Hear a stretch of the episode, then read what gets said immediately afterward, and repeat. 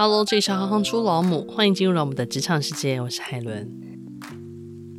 我想要跟各位爸爸妈妈分享，呃，身为一个台东子弟，带当郎哈，我从小是在偏乡长大。那其实我大学啊，进入成功大学之后，我就一路在那边待了快要十三年，大学一路念到博士班。然后我啊，其实就是很多家长口中。那种勤能补拙的小孩，也就是呢，他很很认真念书，但是他可能都没有办法念到第一名。他们对我也不会有太大期望。但是啊，其实过了这么久，现在快要四十五岁啊，其实我很满意自己现在的生活。现在我目前的生活啊，最忠实的形容词就是每天都累得像狗一样。那因为我在这边找到了我自己的价值。小孩啊，就是未来到底是不是要相信他总会找到自己的出路？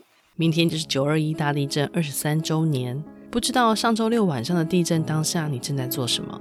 脑中有闪过保命三步骤，瞬间跳起，还是默默观察，等待地震结束？你家有地震避难包吗？还是你曾经注意过孩子从学校带回来的防灾头套呢？台湾位于地震活跃区环太平洋火山带中，菲律宾板块和欧亚板块交界上，导致台湾地震频繁。九二一大地震还记忆犹新，为什么一百零二秒的摇晃能引发如此大的伤亡和损失？在地震当下，什么样的反应才能确保安全呢？今天就要来为大家介绍地震老母陈慧萱。台中女中、台湾国立成功大学地球科学系地球物理学博士，加州大学伯克莱分校国科会千里马计划访问学生以及博士后研究。她曾经任职东京大学地震研究所专案副教授，并为知名的国际期刊担任副编辑超过十年。而现职为台湾师大地球科学系系主任，同时也是两个男孩子的母亲。让我们欢迎慧萱。大家好，我是地震老母陈慧萱。你是怎么样对地球科学产生兴趣的呢？我们以前学到地球科学啊，呃，通常都不是本科系的老师教的。这样，那我自己国中老师教地科的，那是一个教地理的老师。然后高中的时候是生物老师来教地科，所以其实我在学生时代，其实我根本不知道地球科学是什么。那因为不懂啊，那但是我大学又考上了，因为我们都是就分数分发到吊车尾到成功大学的，就是地球科学系。啊，成功大学地球科学系它就是一个以地质好为。主要的这个专项的一个科系，在那时候，嗯，所以我进到系上其实没有兴趣啊。我们那时候大一出了一个野外，班上那时候还有五十几个人哦，出一个野外，老师他就叫同学砍一个小树，然后越过一个水潭，那个水潭我们越过那个水潭是踩着那个树，然后我们手要撑着旁边的山壁哦，然后就好几个人滑倒啊，就全身都是水，然后几个女生就这样经用那次野外就哭了，然后就转系了。所以在那种状况下，其实呃我自己是没有兴趣的。但我大学因为没有转出去，因为我那时候去，我我心里面以为自己想要念建筑系，因为我觉得我蛮会素描的。那嗯，那所以我就去建筑系考试，我们学校转学考考试。那我发现我从头到尾听不懂他们的题目，所以就没有考上喽。所以我就乖乖留在地科系。其实我一路上心里都对。系上的科目存在着某个程度的负面的感觉，但我就想说，好吧，我不喜欢没关系，我就硬念，我还是很认真的守着学生的本分啦。我会翘课，其实我是到大三修了一个老师的课，那个老师其实还不是系上的专任老师，他是卫星中心的一个。呃，老师，然后他来兼任，他就教地震学。然后我对那门课印象很深刻，是他一开始上课就跟我说：“你呀、啊，学地球物理，其实啊，你在美国可以找到多好多好的工作。”他说：“呃，石油探勘，你需要用地球物理的方法来知道地底下的构造，跟它到底哪里的物理特性跟旁边有什么差。”一开始上课第一堂他讲的这个其实是就业展望，就很成功的让我觉得，对的，哎呀。慷慨激昂，我就觉得哇塞，好棒哦！那我一定要好好学。那我是他到很后来，我自己身为老师的时候，我才有认真去思考，说为什么那门科目会给我这样这么大的冲击。后来我在想，其实也不尽然是他教授的这个知识内容，因为地球物理啊，地球物理包含地震学啊，他其实就讲了其中一个小小的领域，所以我后来就修了很多相关的课。那其实我在念硕班，我大四毕业。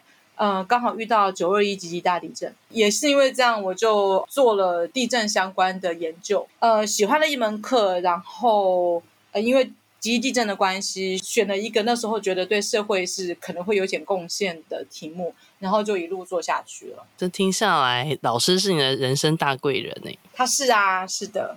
可不可以请你简单跟我们分享一下地震发生的原因？地震它通常还会伴随哪些灾害呢？就是广义的说啊，其实只要是地表有剧烈的摇晃，我们都可以说它是地震。那所以地震它的成因就分成天然的跟人为的。天然的呃，包含了底下有一个断层在错动，然后或者是呃火山爆发。啊，陨石撞击这个都是天然的成因，就是你并没有办法阻止它不要发生的。那另外一种就是人为的，包含了爆炸事件。爆炸事件其实例如核爆啊。例如气爆啊，或者是比如说飞机掉下来啊等等，哈，这些人为的，它也可以造成地表剧烈的摇晃。但是呢，呃，在整个地震的研究里面，大家大部分都锁定在跟这个地底下的活动比较有关系的，包含了断层的活动跟火山的爆发，主要就是因为它会致灾，而且呢，它不是发生一次而已，它下次同一个地方它还有可能再发生，所以整研究这个呃目标其实就是要。避免下一次的灾害再发生。那所以它伴随灾害，除了地震本身啊，硬体设施的毁损啊、呃，人命的伤亡啊，哈，这个之外，其实它还可能伴随着大家在台湾常常经历到的，就是地震完之后可能会有山崩，像九二一地震完。呃，其实我们有大面积的山崩事件啊，什么？最近不是有一个四川那边还有有一个地震嘛？那其实在，在呃二零零八年有一个汶川地震，如果大家还记得，汶川地震其实它、嗯、那时候死亡人数超过一万人，其实有三分之一的人都死于山崩。另外一个是火灾，在一九零六年那个旧金山大地震，很多人都是死于火灾。就是当时地震发生的时候，它的时间其实蛮重要。如如果是大家还在用火哈，在烧饭的时候啊，这个瓦斯管线破裂，其实在遇到当时正在用，就有可能造成了没有办法阻挡的火灾。那地震伴随的火灾，也不是只有旧金山大地震才是这个影响最大的，因为其实有一些复合式的灾害啊。大家可能都没有遇过，所以都没有办法想象，曾经真的有发生过地震完火灾绵延不绝，它不会是突然就一两个小时就扑灭了，因为它有可能地下水的管线也破裂了，所以你根本无法取水的状态下哦，火灾发生了，你旁边可能有树林，也有森林大火，这时候在什么样的状况下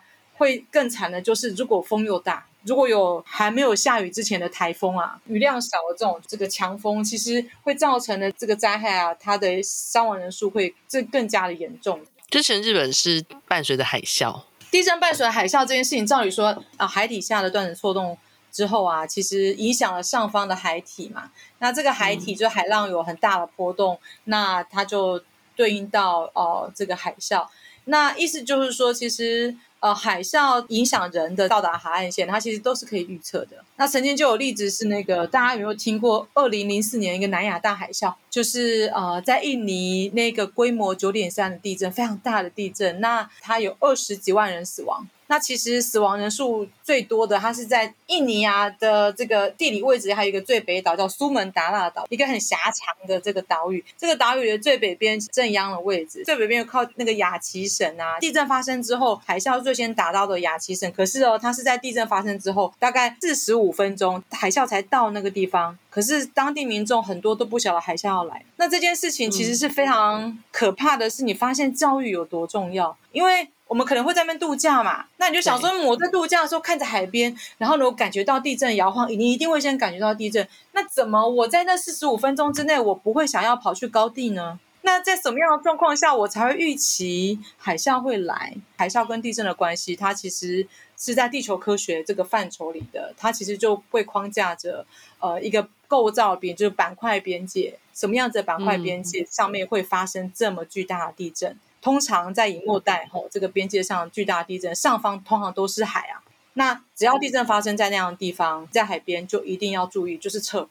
但我想接续的问讲的是说，全球暖化这件事跟地震会有关联性吗？我说，我们能不能更有一些积极性的作为去预防这件事情的发生，还是其实没有？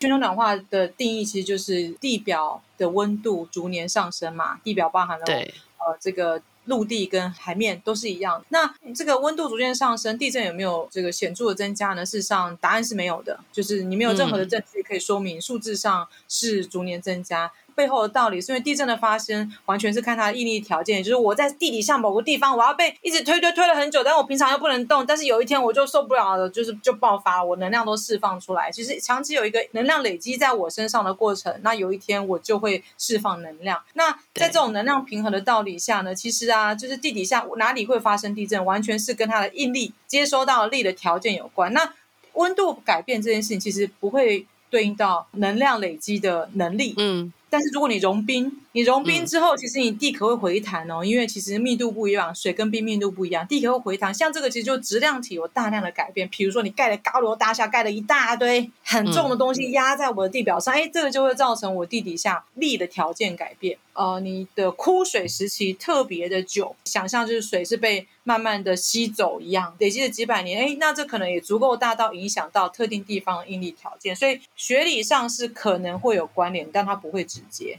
那刚刚你第二个问题比较重要，遇到地震能不能避免这件事情？呃，其实那当然是不能的嘛，只要在地球上板块持续在。互相的碰撞跟拧没，就是一直交互作用。那么呢，它就是在我们脚底下一直不停的变形。它变形，它又不是粘土，一推就动，一推一推就动，其实它能量就没有办法累积啊。那我们其实就是它某一些地方呢，就一直被卡住，卡卡卡久了就会发生地震。它那某个程度，它其实就是一个地球的这个循环，因为你有板块运动，你才会有碳的循环，才有水的循环。它基本上地球生生不息，你得要靠它，所以。在这个状况下，它是一个地球一直在动，动态的地球，它必然的一个过程，板块有互相运动。它既然没有办法避免，那我们总可以避免灾害吧？刚刚讲避免，就有人就说，那地震预测行不行？地震预测其实不是不行，全世界有唯一一个成功预测。地震的例子是一九七，哇，我有点忘记一九七几年的海城地震。那那一次其实是有点点在大胆的疏散通报下成功的。那其实它是在一个平常都很安静的地方。那它在大地震发生之前一个多月前，突然动物行为异常，比如说那冬眠的蛇出动了，那代表我地底下其实可能开始变热了。那为什么？你可能就是更深的地方，它有断层，有一些裂隙开始慢慢产生了。然后比较深的一些热议，它可能已经上到地表了，有这样的一个动态的过程。一个是这个动物行为异常，那你想想看，只要温度改变，其实动物行为就会改变嘛。呃，另外一个就是，哎，它以前都很安静的，可是那个一个月之前突然有越来越多的小地震。那再来，地下水位有开始有显著的变化，那地表呢也有显著的，以前都不太动了，现在渐渐的动了，很像比较多了一点。所以他们综合这些证据啊，它在地震发生。那一天，他又有一个急剧的地震活动的增加，所以他们就就是其实是一个 很大胆的命令，就说好，有人打电话来求援，说我们到底要不要撤，然后他们就说好撤，有可能今天傍晚会发生。那我的理解是误打误撞，因为他们下一次下一个地震就是海城，下一个地震就是什么？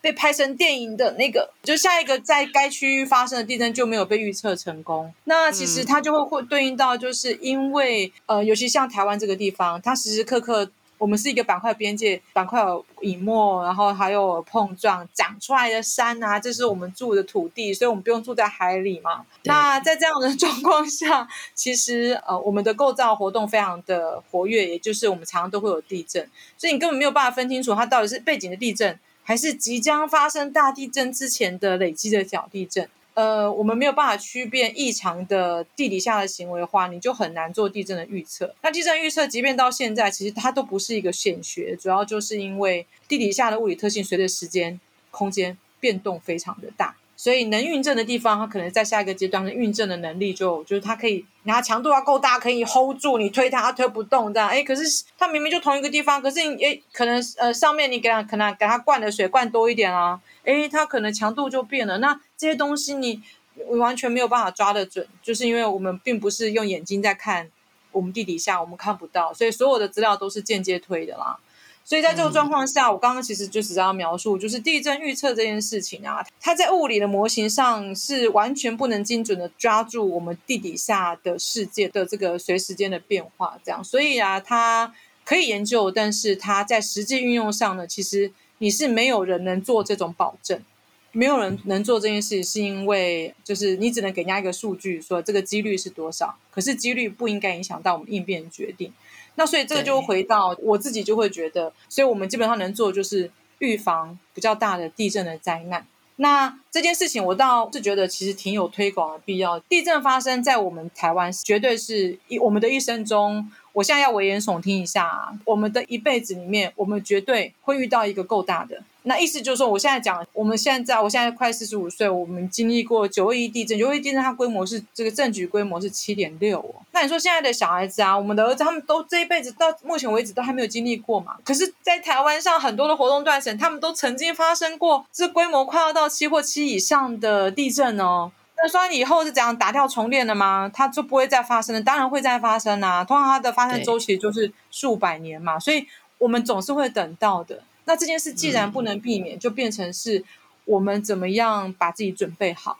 那好在，因为九二一地震完之后，其实所有台湾的建筑物，只要是在九二一之后盖的，那一阵的法规都要求说大震不倒。就是我们住在家里，我们应该很安心呢、因为啊，我家如果这个建筑物是好好的盖的，遵循着耐震规范盖的，那再大的地震它都不会倒。那可是问题是有什么样的状况下我们会？自己因为没有准备好而变成受灾户，那就是什么东西倒下来砸到自己。嗯。我们以前在小时候啊，其实我记得有一个以前都会叫我们去开门呢，啊，不要浪费时间开门了。所以我我自己的法则，我教我的小孩子是这样的，就是就是有一个数字，我觉得有点可怕，大家要听。就是你我们我们有感觉过地震嘛？每次地震发生的时候，你没有去数秒啊？就是你去数秒，其实一般规模五啊，规模五的地震，假设在我家附近发生，它其实就就是非常剧烈的摇晃哦的地震，就是一定是有感，而且我感觉到我有点怕，然后我想要逃。这种等级就是规模五以上哈，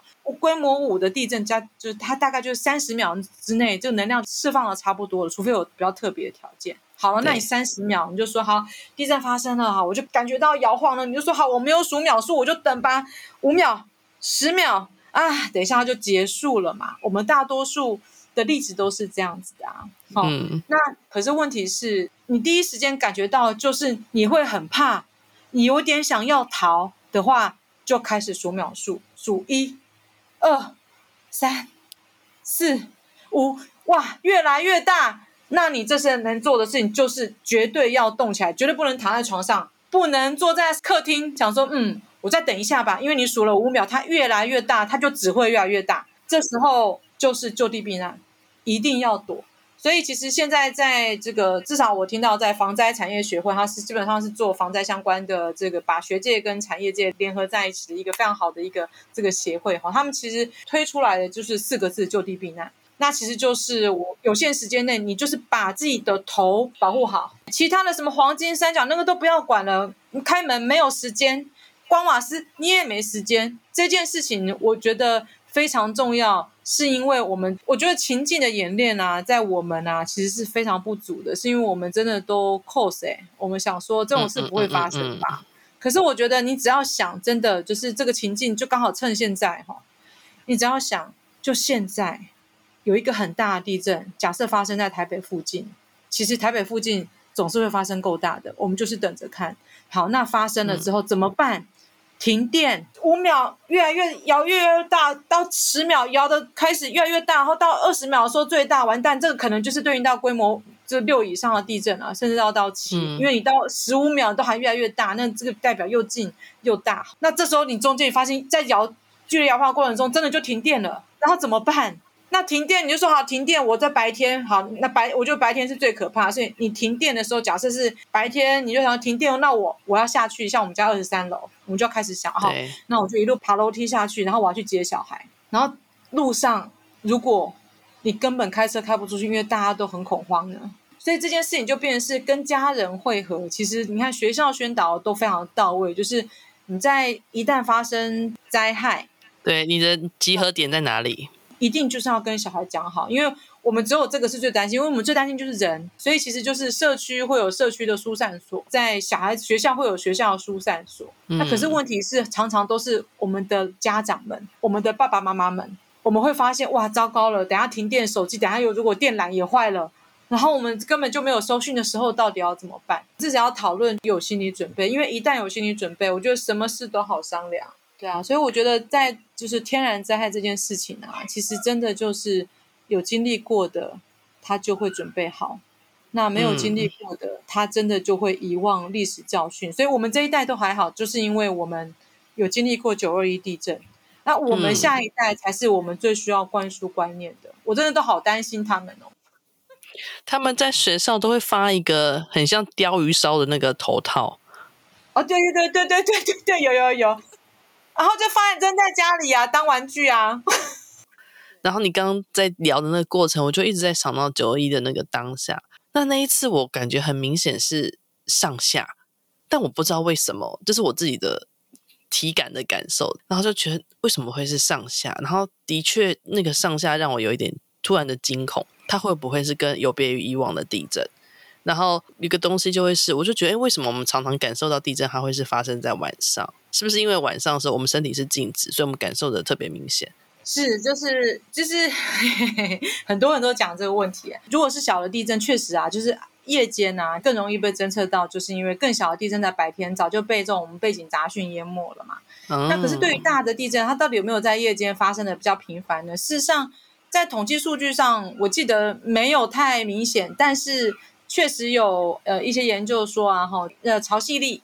就是你在大潮的时候啊，哈、嗯，确实啊，在全世界有稍微比较多的大地震。那其实它一样，就是就是大潮的时候啊，它其实基本上就是你的这个海体啊，哈，你的质量体在变化嘛。呃，那它这个变化的时候，其实它对我们地底下的特定地方的呃应力的条件产生改变，所以在学理上是合理。再下来你讲那个哈九二一，你为什么感觉到垂直的摇晃？事实上啊，一般只要是地震在我们脚下发生，哈。那个能量传来的时候啊，它的目标方向就是在我们脚下达到我们脚嘛，对不对？地震波震动方式啊，它是平行于我的目标方向，就是想象就我们底下那个十公里地方有一个能量直直冲到我们脚下，那它这种震动其实就是垂直方向的震动。嗯，那就它会先跑到，它是劈坡嘛。嗯、那其实所有的地震你都有这种方式的运动，它都会先到。哦、跟另外一种就是像这个。沿着地面像蛇一样在往前进的这种能量就是 S 波这样，那、嗯、呃 S 波这样带来就是左右摇晃的这种震动。那你刚刚讲九二一，其实就所有的地震啊，小的大的，它都会有 P 波，就是你会感觉到垂直方向的晃动。但是如果是小的地震，你就感觉不到了啦，因为它的 P 波到你那边，它基本上垂直方向稍微都比那个水平方向的没有那么显著，所以还可以就感觉到这样。那你刚刚有特别提到，就其实真的会去担心现在的孩子，他们这一代真的遇到这种地震状况的时候，那个自我保护，你平常会教他们什么吗？或是你曾经跟他们聊过什么吗？其实老实说啊，我会觉得，呃，如果地震跟火灾比，我们我们在家里讨论反而比较多的是火灾，因为地震是震不死人的，它不会在因为地震发生，使得马上我的生命受到怎么样子的威胁。就是还有需要一些条件，我生命才会立刻受到威胁。可是火灾不是，那地震的情境，我们唯一方式就是待在家里，等确定哦，它可能没有第二波哈、哦，第三波，因为之后可能还有够大的余震。那待在家里会有一个什么特别安全的角落吗？我们其实就是跟梁柱，就是找这个梁柱边啊。一般，所以我又回到刚刚，就是大震不倒，就是一般、嗯、只要好好盖的房子，它天花板应该都不会掉下来。我我们比较担心，需要跟他们讲的就是我们要在哪里汇合这件事。对，因为他们手边可能没手机。等下回孩子回来，我第一个就跟他们聊一下这件事情。那另外一个，我觉得我前面没有讲，嗯、但是我心里面觉得好重要，就是公民地震学。那我讲一个例子哦，嗯、就是二零一八年那个花莲的地震，然后不是一个大楼倒了嘛？然后在美浓地震完之后，是不是维冠大楼倒了？很奇怪哎，你九二一地震之后，你不是说大震不倒吗？那我怎么买了一个房子，可是它连规模六的地震它都承受不起嘛？那他就会遇到一个问题，就是这个是这不是公民的权利吗？我买房子租房子的时候，我怎么不知道我的耐震规范是什么？那即便这个建商跟你说，哦，我们都有 follow 耐震规范，那我们到底有什么？可以测试这个建筑物到底强不强壮吗？那如果我跟你说，其实这件事情不是很难做，哎，嗯、这件事情其实你只要在建筑物里面摆，有有些是便宜的，有些是传统的地震仪，那其实它是可以在后端进行一些，就是呃建筑物的自然周期，它会不会随时间改变啊？这是简单的。另外还有有就是比较特殊的建筑物的健康诊断这件事情，有很多不同的参数的求取，有很多不同的手段。那呃这件事情呢，只要演算法具备，像我知道怎么算，你有资料，知道现在大家都买有中华电信的那个呃这个网络，你就是配中华电信，现在不是有智慧家庭嘛，就只需要把演算法喂进去手机的城市，你的 App 做好。那我们只要能算出来预估的震度，就是因为事实上我建筑物怎么摇晃跟我在楼层有关。呃，这个从地震传达传传传传到我们地底下的那个点哈，经过了什么样子的路径有关。那跟这个地震大小啊，哦，它是怎么样方向错动有关。所以就是震源、路径跟场址，就是我的房子这三个，其实基本上我我们地下的结构已经知道得非常详细了嘛。所以你可以预估我传到我的房子，我应该会有多少的震度？那每次地震发生，预估震度跟真正观测到的震度啊，你是不是会有差距？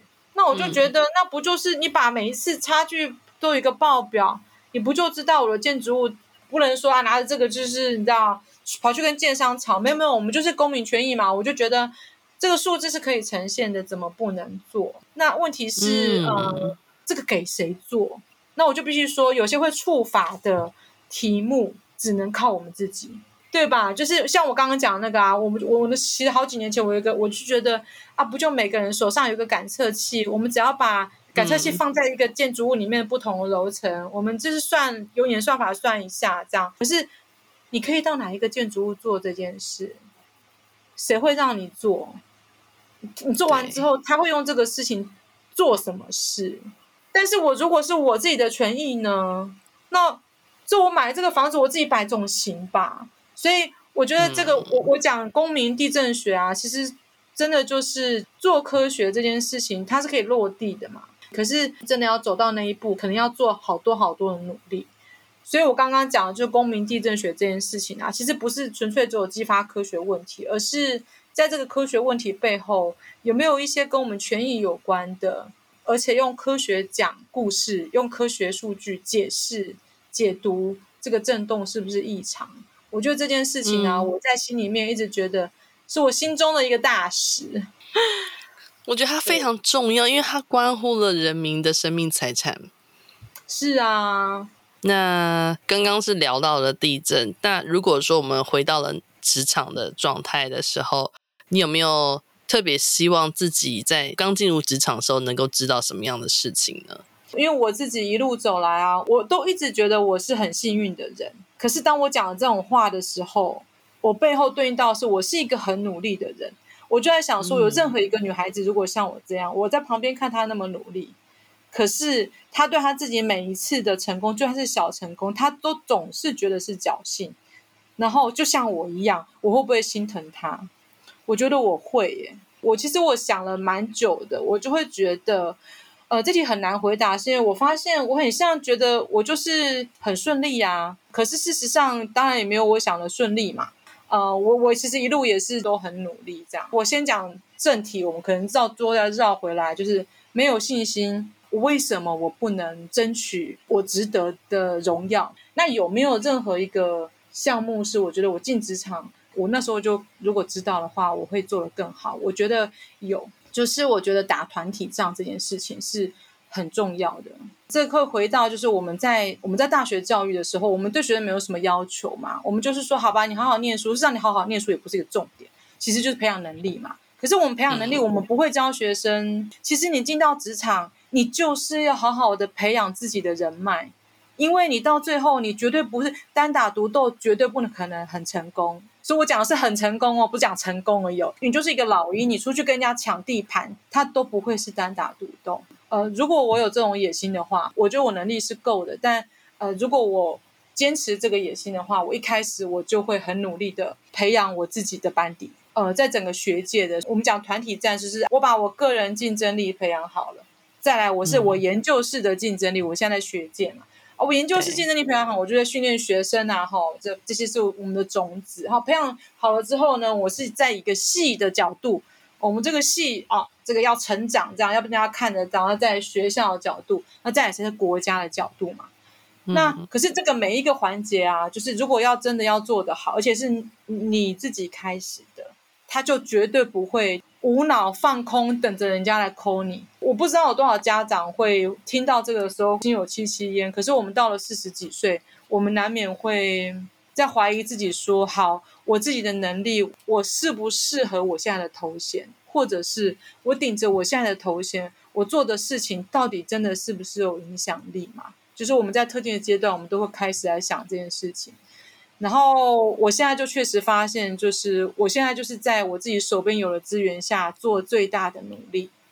嗯，那但是我的努力至少到目前为止，我就不是老鹰。那是因为我我觉得我没有花够多的精神去准备好自己要去跟人家抢。而我觉得有点遗憾的就是女性对自己的定位啦。看到很多女性是非常非常像老鹰的，可是她要非常不能玻璃心。这所以这也是我们节目里面常常会聊的，女性她有时候要担任的角色，我我我觉得相较之下是更多元的。所以那个更多元的这件事情，如果你对于你自己的人生不同阶段都有不同的期待的时候，那个的平衡与不平衡就会跑出来。嗯、呃，我们可能真的要很正视。尤其是身为爸爸妈妈啦，就是应该要非常严肃来看待，就是说不同的性别啊，他在整个职场上的自我挣扎其实是完全不一样。我觉得女性啊，通常到了我们这个阶段，如果她又扮演了很重要的责任的话，她会事必躬，就好像真的就是当妈妈一样，事必躬亲。她觉得每个细节都重要，嗯、每个人的想法都重要，嗯、每个人她要做这件事情，她如果有埋怨，你就会想要去处理。嗯，可是很多老鹰不管这个的呀。对啊，老鹰只顾自己飞啊。某个程度，在很多女性在本质上，她其实是，她如果要把老鹰做得很好，她要非常非常的辛苦，所以我才会说啊，就是我就说，那那就打团体仗。所以我觉得，如果我一开始我就有意识，其实男女大不同。我想要达到一件事情，它不是光荣不用是给我，是一个团体的。那、嗯、我们在一很早很早开始，我就要有团体的认知嘛，找好那个神队友。可是你看，这多早之前就要铺路？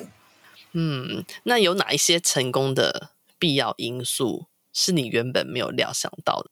呃，其实成功，假设我们把它定义成是自己在做想做的事情，在推展上是顺利的，也就是有贵人相助。假设我们把它说啊，有贵人相助，所以你就事情容易做了点嘛。那怎样才有这样的因素啊？呃，我后来发现，其实。我过去没有想到，但我现在渐渐有一些回收到一些快乐的果实。就是我刚刚一开始来讲，就以人为本，因为我觉得，呃，跟人相处啊，他真的就是，我真的非常喜欢人。我对任何的人，我都很想要听他的故事。呃，在我心里面，我很不喜欢阶级。我自己常常在球场啊，曾经就是被人家当助理，被骂出来说你什么都不懂，来开什么会的。觉得很多人他应用用你的头衔来看你。我觉得就是每个人都有专业，然后每个人都是人，所以我觉得我自己很喜欢，嗯、我很享受就是跟人交流的过程中，然后我觉得，嗯，啊，我知道啊，你这个你为什么想做这件事啊？然后你为什么不想做这件事啊？我觉得知道这个背后的故事才是重要的，而不是他一个帮我做这件事才重要的。所以我发现我一路过来，我觉得在人际关系上啊，我不晓得是因为这样啦，我其实我身边充满了正义之士。嗯，就是就是我需要帮忙的时候啊，我只要老实的说，说我真的撑不住了，怎么办？我好紧张，我真的办不成，他们就会跳出来帮我。我我我就会觉得，就是等于是跟人交往的过程中，其实是真心对待这件事情啊。说其实我就是，尤其是当主管之后，我觉得我一路上大家都很帮忙，开玩笑的讲，但有很多人都觉得真的，都是会愿意帮我，所以他们就觉得我很笨，不然就觉得我不太行，不然就我很可怜。我当然不是不是故意装可怜，但是其实他们看得到我很认真啊，然后他们也很同意这背后的价值，而且这个价值其实不是为了私人，完全不是为了私心的价值，这个反而是我后来发现，在推动很多事情上，别人就很容易看得到我们的真心啊，因为你其实一路上你跟他聊天，嗯、跟他相处，不管他是谁，你都一直无形中在累积自己的人脉啊。累积那个贵人的体质，一聊就知道哦，这人感觉是很真诚的。如果说那个研究地球科学跟母职之间有没有一些互相影响？呃，其实如果要在学界生存啊，又要有保有竞争力，其实你不得不常出国啊，然后你不得不长出能见度嘛。嗯、那你要长出能见度这件事情，其实你就是要有家庭的支持。嗯、那那我老公其实在呃两次去去新加坡，每次都去了两年这样。那时候我们都生小孩了，所以他有他自己的目标。然后那时候都是有我公公婆婆在帮忙我们照顾小孩。当我妈妈之后，我有、哦、我看了，我最长期的就是三个月在日本。嗯，我不知道，就是因为有很多呃女性啊，其实真的就是到了职场之后，她必须要牺牲。我自己也常常都是常要接小孩，然后就是要牺牲自己想要奋斗的目标。这也许是我们自己，当然就是跟我会觉得会跟自己选择对象有很大的关系啊。回到主题，嗯、在我老公不在的时候，我当然就是会觉得常常自己要感觉像当单亲妈妈，心理上是蛮失落的。然后，呃，一个最惨烈的例子就是那个周末刚刚好我一打二。然后因为周末我让我公公婆婆休息，我那时候小了一两岁，我就要接回来。然后大的跟他差大概快六岁，所以大的有时候都可以帮忙照顾他。我还记得那时候是晚上十一点视讯会，那时候不是视讯，那那时候还是用那个电话会议这样。我就是十一点呢，因为配合国外的时间，所以我还记得十一点是那个电话会议之前，我想说哇，但哇哇塞，那个小的没有办法控制他自己，他对我来撸，然后我就完蛋了这样。然后但是就刚刚好在十分钟之前，两个都睡着，哇。哇！我那次开会开到凌晨一点，然后我那时候就在想说，哇塞，就还好，就是 只有这种，就是你知道，嘎奇嘎不过来的感觉。那一次我觉得最觉得完蛋，再做十分钟没有搞定，他真的就是搞砸了这样。可是其实也不会啊，因为你真的就如果打跟他们讲说啊，不好意思，我可能还需要半个小时，我半个小时我再加入，嗯、其实也行啊。所以某个程度，我真的觉得，就是如果家里有资源，真的是真的就是大很大很大的助力。可是如果就是夫妻两个人要辛苦的撑起来，那真的就是都要有所牺牲啊！很感谢你，真的谢谢你，谢谢你，超级感谢慧萱的分享。上周六晚上的地震，地震当下我马上开始数秒，因为访问时慧萱曾经特别提到，五到六级的地震通常三十秒之内就会释放完能量。这重点马上就浮现我的脑海。除此之外，原来全球暖化的融冰现象也可能造成地壳变动。原来日常的防灾演练真的能够在紧急的时刻发挥最大的救人救急的功效。这些知识都好难得可贵。这集有好多的实用礼包，欢迎大家分享给最亲爱的家人朋友。除了对地震相关职业的了解，更重要的可能会救了自己与家人的生命。希望大家喜欢今天的节目，谢谢你们的一路陪伴。我是海伦，我们下次见。